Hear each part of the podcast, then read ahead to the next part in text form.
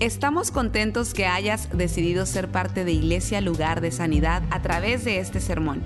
Tal vez estás en tu automóvil, haciendo ejercicio, en el quehacer de tu casa o simplemente disfrutando tu día. Es nuestra oración y nuestro deseo que tú recibas lo que Dios tiene para ti. Si te es posible, te recomendamos que tomes notas de lo que Dios te hable el día de hoy. Hoy comenzamos una nueva serie que se llama La elección es correcta. Y vamos a estar hablando sobre cómo tomar decisiones.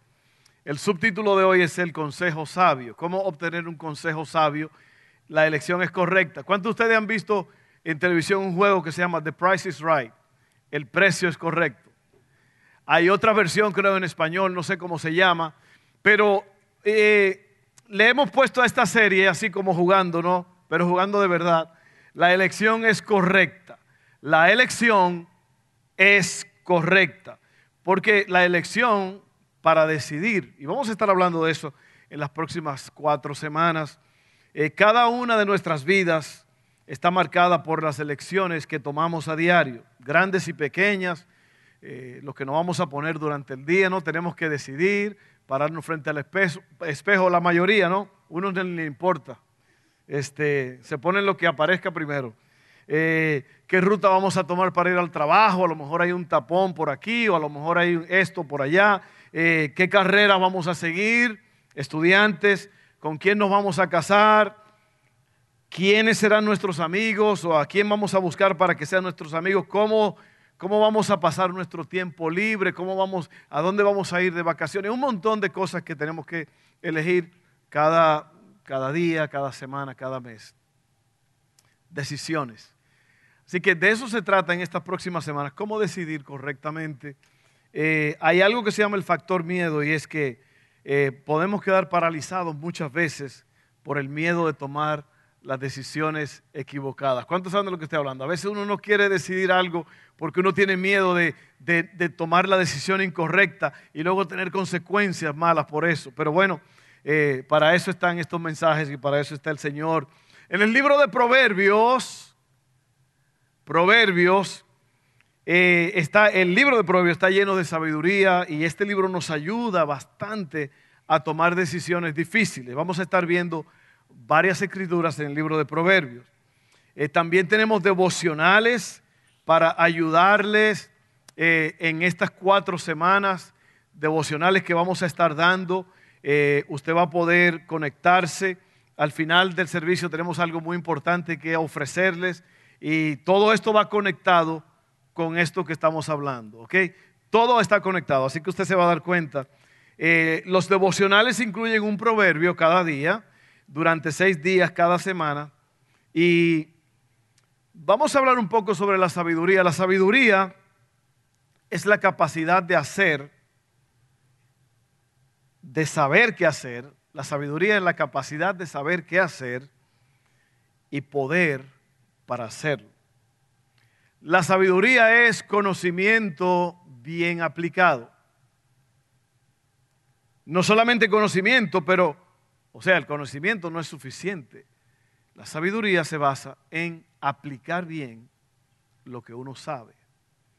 ¿Cuántos saben de lo que estoy hablando? Uno puede saber hacer algo, pero si uno no lo aplica correctamente, donde debe hacerlo, como debe hacerlo, de nada sirve.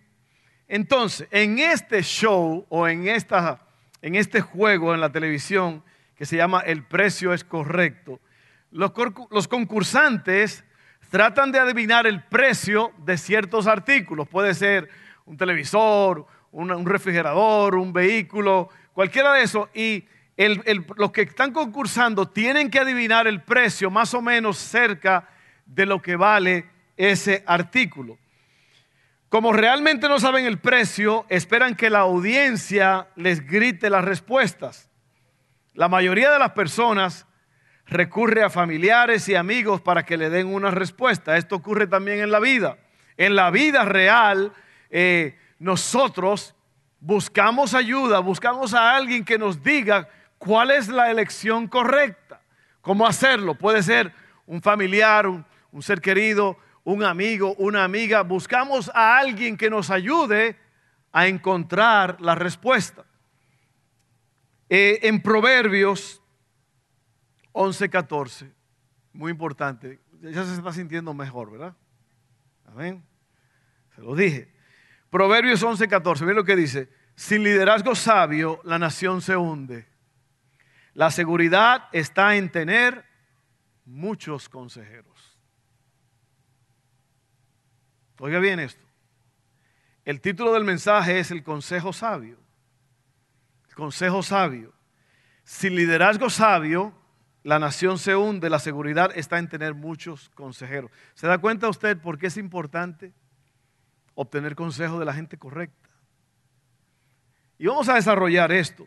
Proverbios 24.3 dice, una casa se edifica con sabiduría y se fortalece por medio del buen juicio. Una casa se edifica con sabiduría y se fortalece por medio del buen juicio. Hay algo que se llama puntos ciegos. Los puntos ciegos son o es, puede ser, usted va en su carro, ¿verdad? Y usted de repente quiere meterse para la derecha o para la izquierda. Y lo que usted ve en el espejo es que el camino está libre, pero hay un carro que ya se ha acercado que el espejo no lo está viendo, usted, usted no lo está viendo. Ese es un punto ciego. Y por eso es que se recomienda que usted no solamente vea los espejos retrovisores, pero que usted también haga esto. Eso es un problema cuando uno está malo del cuello. Cuando usted han estado malo de la espalda y usted no puede ni voltear, usted debe decir, mire, mejor ni me meto, mejor sigo aquí en este carril. Puntos ciegos en la vida. ¿Y, por qué digo esto? Es porque y eso da mucho miedo en esos puntos ciegos. Usted se mete y de repente ahí está el carro. ¡Oh! Y usted trata de meterse otra vez en su carril. Eh, los carros, los autos tienen puntos ciegos, pero la gente también. Siempre hay alguien que ve algo desde una perspectiva que usted no tiene. En otras palabras, tú tienes puntos ciegos en tu vida. Hay cosas que tú no estás viendo. Hay cosas que no estás viendo. Y alguien más te lo puede decir, alguien más te puede ayudar, pero ten cuidado de quién es esa persona, porque eh, usted lo va a ver en estos puntos que vamos a hablar ahora mismo. Salmos 1, Salmo 1, 1 al 3, dice, qué alegría para los que no siguen el consejo de malos, ni andan con pecadores, ni se juntan con burlones, sino que se deleitan en la ley del Señor, meditando en ella día y noche. Son como árboles plantados a la orilla de un río que siempre dan su fruto en su tiempo. Sus hojas nunca se marchitan y prosperan en todo lo que hacen. Usted se da cuenta aquí la importancia de tener la gente correcta alrededor de uno para que te aconsejen lo correcto. Porque estas personas, mire, bienaventurados, alegres, los que no siguen el consejo de malos, ni andan con pecadores hay un refrán que por ahí que dice, dime con quién andas, y se lo lleva la corriente. ah, no, no es así, ¿verdad? Dime con quién andas y te diré quién eres. El chapulín fue el que siempre anda perdido con eso. Ahora miren esto, vamos a hablar de estos tres puntos rápidamente. Yo tengo algo, un paréntesis que quiero hacer al final también. Eh, número uno, hay que callar las voces incorrectas. Hay que callar las voces incorrectas. Y estamos hablando de consejos, estamos hablando de gente que te rodean. Estamos hablando de gente que te pueden aconsejar tan mal que tú pierdas mucho en la vida o personas que te aconsejen tan bien que tú salgas ganando. Primera de Pedro 2.15 dice así, la voluntad de Dios es que la vida honorable de ustedes haga callar a la gente ignorante que los acusa sin fundamento alguno. de la vida ordenada, correcta de uno, va a hacer callar a la gente, a las voces que nos gritan, las voces que nos acusan, las voces que nos dicen que no estamos bien. ¿Cuántos de ustedes como cristianos ahora mismo, usted tiene gente que le están gritando, estás loco, estás loca, ¿para qué te metiste en eso? ¿Qué es eso de servir a Dios? ¿Qué es eso de ser cristiano? Usted está loco. Son voces que hay que callarlas. Y no la van a callar usted diciéndole, cállese. No, no, no, no, es con su vida. Es con su vida honorable, con su vida próspera, con su vida de, de, cosas que Dios está haciendo que usted va a hacer callar la ignorancia de la gente. Amén. Porque no hay nada mal en hacer lo correcto. Bueno, miren esto. Eh, hay voces incorrectas. Y cuando oímos las voces incorrectas,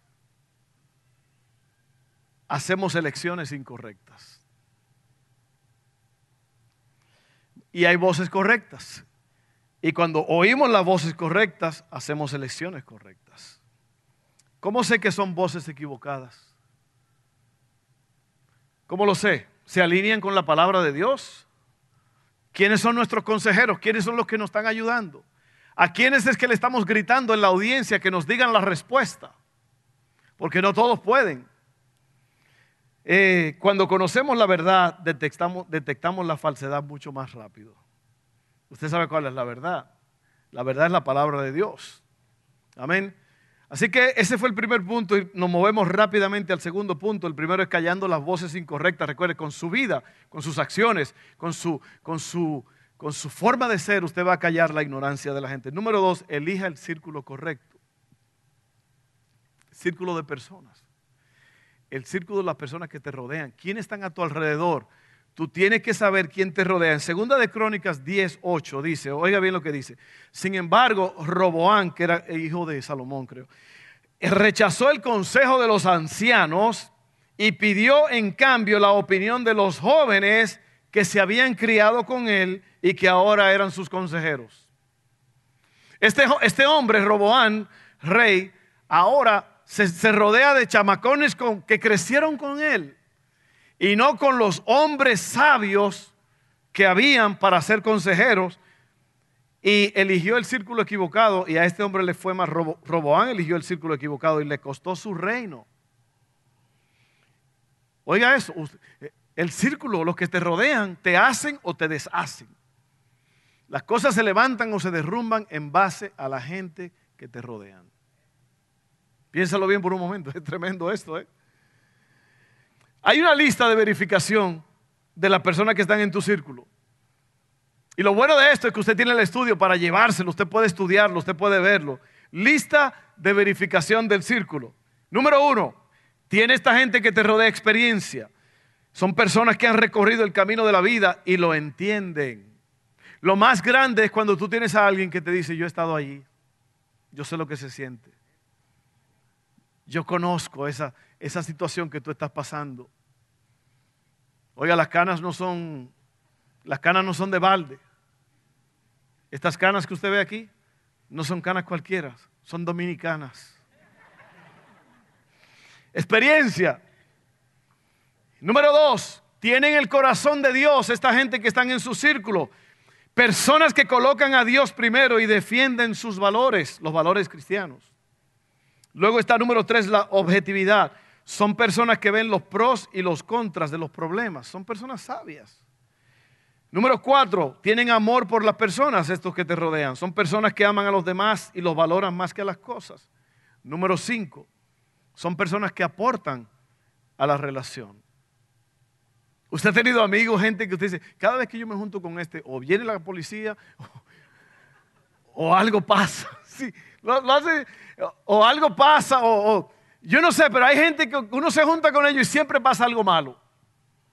Bueno, son gente que no aportan cosas buenas a la relación. Miren, hay algo muy importante, nadie lo tiene todo, pero todos tienen algo. Y juntos podemos tener ese todo. ¿Se da cuenta? Esta es la vida que Dios quiere que nosotros llevemos, una vida de, armonía, una vida de, de reunirnos, estar juntos espectacular esto. Así es que elija el círculo correcto. Y por último, déjeme decirle este párrafo rápidamente aquí. Las decisiones que tomamos nunca son independientes del impacto en los demás. Las decisiones que tomamos nunca son solo de nosotros. Las decisiones que tomamos siempre van a afectar a otras personas alrededor. Así que por eso hay que tener cuidado. Piensa en esto por un momento. La, decisión que usted va a tomar, ¿a quién le va a afectar? No es solamente a ti. Si tú tienes hijos y son pequeños, es muy probable que le afecte a ellos. La decisión le puede afectar a tu esposo, a tu esposa. Así que tenga cuidado siempre de, de pensar en que la pólvora no solo explota al que la explotó, sino a los que están alrededor también. Amén. Número tres, los que están bien plantados prosperan. Yo no sé si usted se ha fijado que lo que estamos hablando aquí todo tiene que ver con eh, estar con el círculo correcto, tener las personas correctas con las cuales nos juntamos. Las relaciones te hacen o te deshacen. Eh, en base a las relaciones las cosas se, se levantan o se derrumban. Usted se da cuenta de la importancia de reunirnos, de estar juntos. Los que están bien plantados prosperan. Salmo 1, 3 dice, son como árboles plantados a la orilla de un río, que siempre dan su fruto en su tiempo. Sus hojas nunca se marchitan y prosperan en todo lo que hacen. Tremendo eso, ¿ah? Tremendo. El fruto es el resultado de dónde plantaste, qué tipo de tierra, qué tipo de, ambiente, qué tipo de fruto quieres tú. Comienza con el lugar donde estás plantado, que es este. Eh, en la orilla del río hay fuente constante y abundante para cualquier árbol. Tenemos que estar plantados en la palabra de Dios, en la casa de Dios y con el pueblo de Dios. Lo voy a decir otra vez. Tenemos que estar plantados en la palabra de Dios, en la casa de Dios y con el pueblo de Dios. Y hablando de árboles, ¿usted sabe qué le dijo un árbol a otro? Aquí nos dejaron plantados.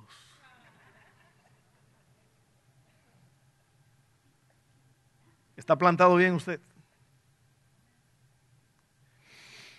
¿Usted sabe lo que significa estar plantado? Lo voy a decir ahora mismo. Miren, plantado significa quedarse. Plantado significa no rebotar de iglesia en iglesia o de grupo en grupo. Plantado es estar en un lugar. ¿Cuántos, de ustedes tienen árboles en su patio? ¿Cuántos de ustedes han visto que el árbol de pera que estaba allá, esta mañana está aquí? A menos que usted use drogas o algo. Tremendo eso, ¿no? Yo tenía uno de pera, pero se, lo, volaron, lo tumbaron. Pero los árboles están plantados en un lugar, ¿para qué? ¿A cuántos de ustedes, eh, especialmente los que plantan o trasplantan, le ha pasado que usted trasplantó una mata, un árbol o lo que sea, un arbusto, y se murió? Porque a lo mejor no tenía, tenía que quedarse ahí para que las raíces crecieran para que se profundizaran y para que pudieran absorber completamente de las aguas y sales minerales. Oiga, usted tiene que estar plantado en la casa de Dios, en la palabra de Dios y con el pueblo de Dios. No deje que lo engañen. Oiga, tenga, tenga esto en mente. Es importante estar en la casa de Dios con el pueblo de Dios, oyendo la palabra de Dios. Todas las veces que usted pueda. Yo aprendí eso desde niñito. Mi mamá nunca, nunca, nunca fallaba un servicio. Y mi mamá no tenía esposo. O sea, lo tuvo ahí de vez en cuando. Sí, lo tenía de vez en cuando porque no todo el tiempo estaba allí. Mi mamá nos subía a los cinco hijos en un taxi. Íbamos por allá lejísimo, a una iglesia que quedaba lejos. Ya después fue cerca de mi casa, pero como a ocho cuadras que había que caminar. Y todos los días de servicio, mi mamá con todos nosotros. Y aquí tenemos carro, aire acondicionado. Ay, ya. Hoy no. Y por eso estamos como estamos, ¿verdad que sí? Usted tiene que serle fiel a Dios, a la palabra de Dios y al pueblo de Dios. Oiga, no ande, sea sabio. Hay una bendición grande. Yo me alegré con los que me decían, a la casa del Señor iremos. Mejor es un día estar en la casa de Dios que mil días fuera de ella. Entonces, ahí está el mensaje, usted lo va usted lo va a oír o lo va a tener. Yo sé que ya Evan está ahí con el piano y todo, así que vas a seguir ahí, quédate ahí unos cinco minutos más. Y quiero darle gracias a todos los que nos ven por eh, internet, Facebook, online. Gracias. Un, saludo muy especial a todos los que nos están viendo, especialmente a nuestra gente allá de Pantoja, eh, los pastores Samuel y Rocío Cepeda y su, su familia. Ellos siempre están conectados los domingos, así que un saludo muy especial de parte de la iglesia. Que toda la iglesia den un aplauso a los que nos están viendo, amén.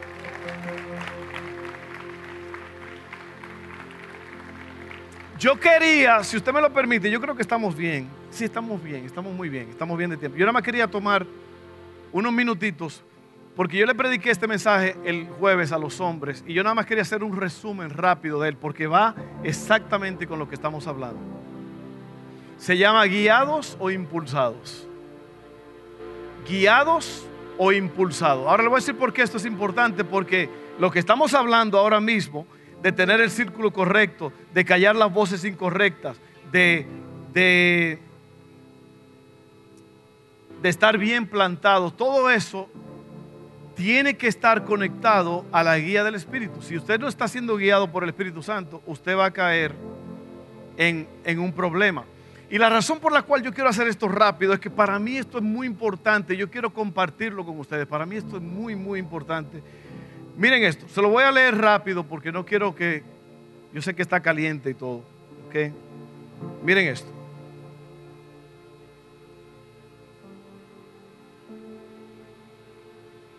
Gálatas 5, 16 al 25. Por eso les digo, dejen que el Espíritu Santo los guíe en la vida entonces no se dejarán llevar por los impulsos de la naturaleza pecaminosa. La naturaleza pecaminosa desea hacer el mal, que es precisamente lo contrario de lo que quiere el Espíritu. Y el Espíritu nos da deseos que se oponen a lo que desea la naturaleza pecaminosa. Yo quiero decirles rápidamente de esto, porque como les dije, todo esto va junto. La naturaleza pecaminosa, o lo que la Biblia llama la carne, porque a veces uno quiere hacer, uno quiere tomar las decisiones correctas, pero no puede porque uno no sabe qué es lo que está pasando. Por eso yo quería añadir esto. Miren lo que es la naturaleza pecaminosa, miren lo que es esto. Está tremendo esto. La naturaleza pecaminosa o la carne es la tendencia que hay en cada persona a actuar independientemente de Dios y centrar su interés en sí mismo. Ve, ya no importa lo que me rodea en el círculo, es, quiero centrar mi interés en, mí, en, en yo mismo. Cuando usted experimentó el nuevo nacimiento, su viejo yo murió y nació el nuevo, pero durante los años que había estado separado de Dios, sus experiencias mundanas le habían programado meticulosamente el cerebro con, cerebro con pautas de pensamiento, indicios de memoria, respuestas y hábitos que son extraños al Señor. De modo que aunque su viejo jefe ya no esté, su carne sigue siendo opuesta a Dios en la forma de una propensión a pecar programada de antemano que vive independientemente de él. Ahora ya voy a terminar. Solamente le voy a leer lo que dice. Recuerde, la carne, la naturaleza pecaminosa, es una programación que usted tiene ya. Usted es cristiano, usted está aquí en la iglesia, usted está buscando a Dios, usted ama a Dios, usted quiere lo mejor de Dios, pero usted tiene una lucha. Y esa lucha es intensa. Le voy a decir por qué. Mire, aquí está, la, aquí está la respuesta y como les dije, yo voy a terminar. Miren. Cuando ustedes siguen los deseos de la naturaleza pecaminosa, los resultados son más que claros. Inmoralidad sexual, impureza, pasiones sensuales, idolatría, hechicería, hostilidad, peleas, celos, arrebatos de furia ambición egoísta, discordias, divisiones, envidia, borracheras, fiestas desordenadas y otros pecados parecidos. Permítame repetir lo que les dije antes, cualquiera que lleve esa clase de vida no heredará el reino de Dios. En cambio, la clase de fruto que el Espíritu Santo produce en nuestra vida es amor, alegría, paz, paciencia, gentileza, bondad, fidelidad, humildad y control propio. Déjeme terminar con esto. Los teólogos han dividido estos pecados que acabamos de leer. ¿Y sabe por qué yo estoy diciendo todo esto? Porque obviamente, si usted está siendo guiado por el Espíritu Santo, usted va a querer juntarse con otras personas. Usted no va a hacer lo que les voy a decir ahora, porque los, teólogos han dividido estos pecados en cuatro grandes grupos. ¿Ok? Número uno, pecados morales. Los pecados morales. Número dos, pecados de idolatría. Número tres, pecados sociales. Y número cuatro, pecados de falta de dominio propio. Y solamente lo voy a dividir y vamos a orar. Oiga bien. Los pecados morales son fornicación, inmundicia y lascivia, como le llama la reina Valera, inmoralidad sexual, impureza y pasiones sensuales. Esos son los pecados morales. Luego están los pecados religiosos, que son idolatría y hechicería. Luego vienen los pecados sociales, que son hostilidad, peleas, celos, arrebatos de furia, ambición egoísta, discordia, divisiones, envidias. Estos son los pecados que usted eh, eh, usa en contra de los otros. ¿Se da cuenta lo por qué todo esto concuerda? Porque por eso es que mucha gente no quiere juntarse con otros, porque tienen esta, estos, estos, estos frutos de la carne se están manifestando. Y no pueden juntarse con nadie más. Y usted tiene que resolver ese problema. Luego están los pecados de interperancia o falta de dominio propio, que son borracheras y fiestas desordenadas. Ahora, miren esto. Todo se basa, usted vio lo que, donde, el fruto depende de dónde estás plantado. El fruto depende de dónde estás plantado. Y si tú estás plantado con el pueblo de Dios, si tú te estás reuniendo con el pueblo de Dios y tú estás siendo guiado por el Espíritu Santo en estas reuniones, tú estás creciendo, entonces se van a manifestar, se va a manifestar el fruto del Espíritu y no las obras de la carne. ¿Se da cuenta? Y estas, estas, eh, estos frutos, o perdón, estas obras de la carne, de, de inmoralidad, pecados morales, son porque estamos hoy día en lo que se llama la edad de Eros. De ahí viene la palabra erótico, de el dios del sexo griego. Vivimos en la edad de Eros. Todo lo que usted ve, televisión, eh, teléfono, anuncios. Yo nada más quería tirar ese, ese paréntesis para que usted se cuide. Inmoralidad sexual es todo lo que tiene que ver con lo que Dios, usted sabe bien que Dios no quiere en su vida. De allí viene la, la palabra adulterio es porneia. ¿Usted sabe lo que quiere decir porneia? ¿Qué se parece? Porneia. Es, todo eso está relacionado con inmoralidades y todas esas cosas.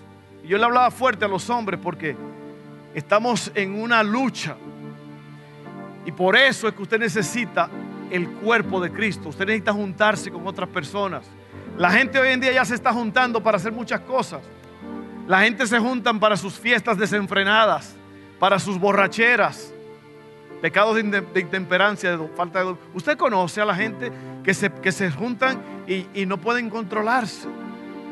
Pero nosotros tenemos que empezar a juntarnos para que cosas grandes sucedan en nuestras vidas. Amén.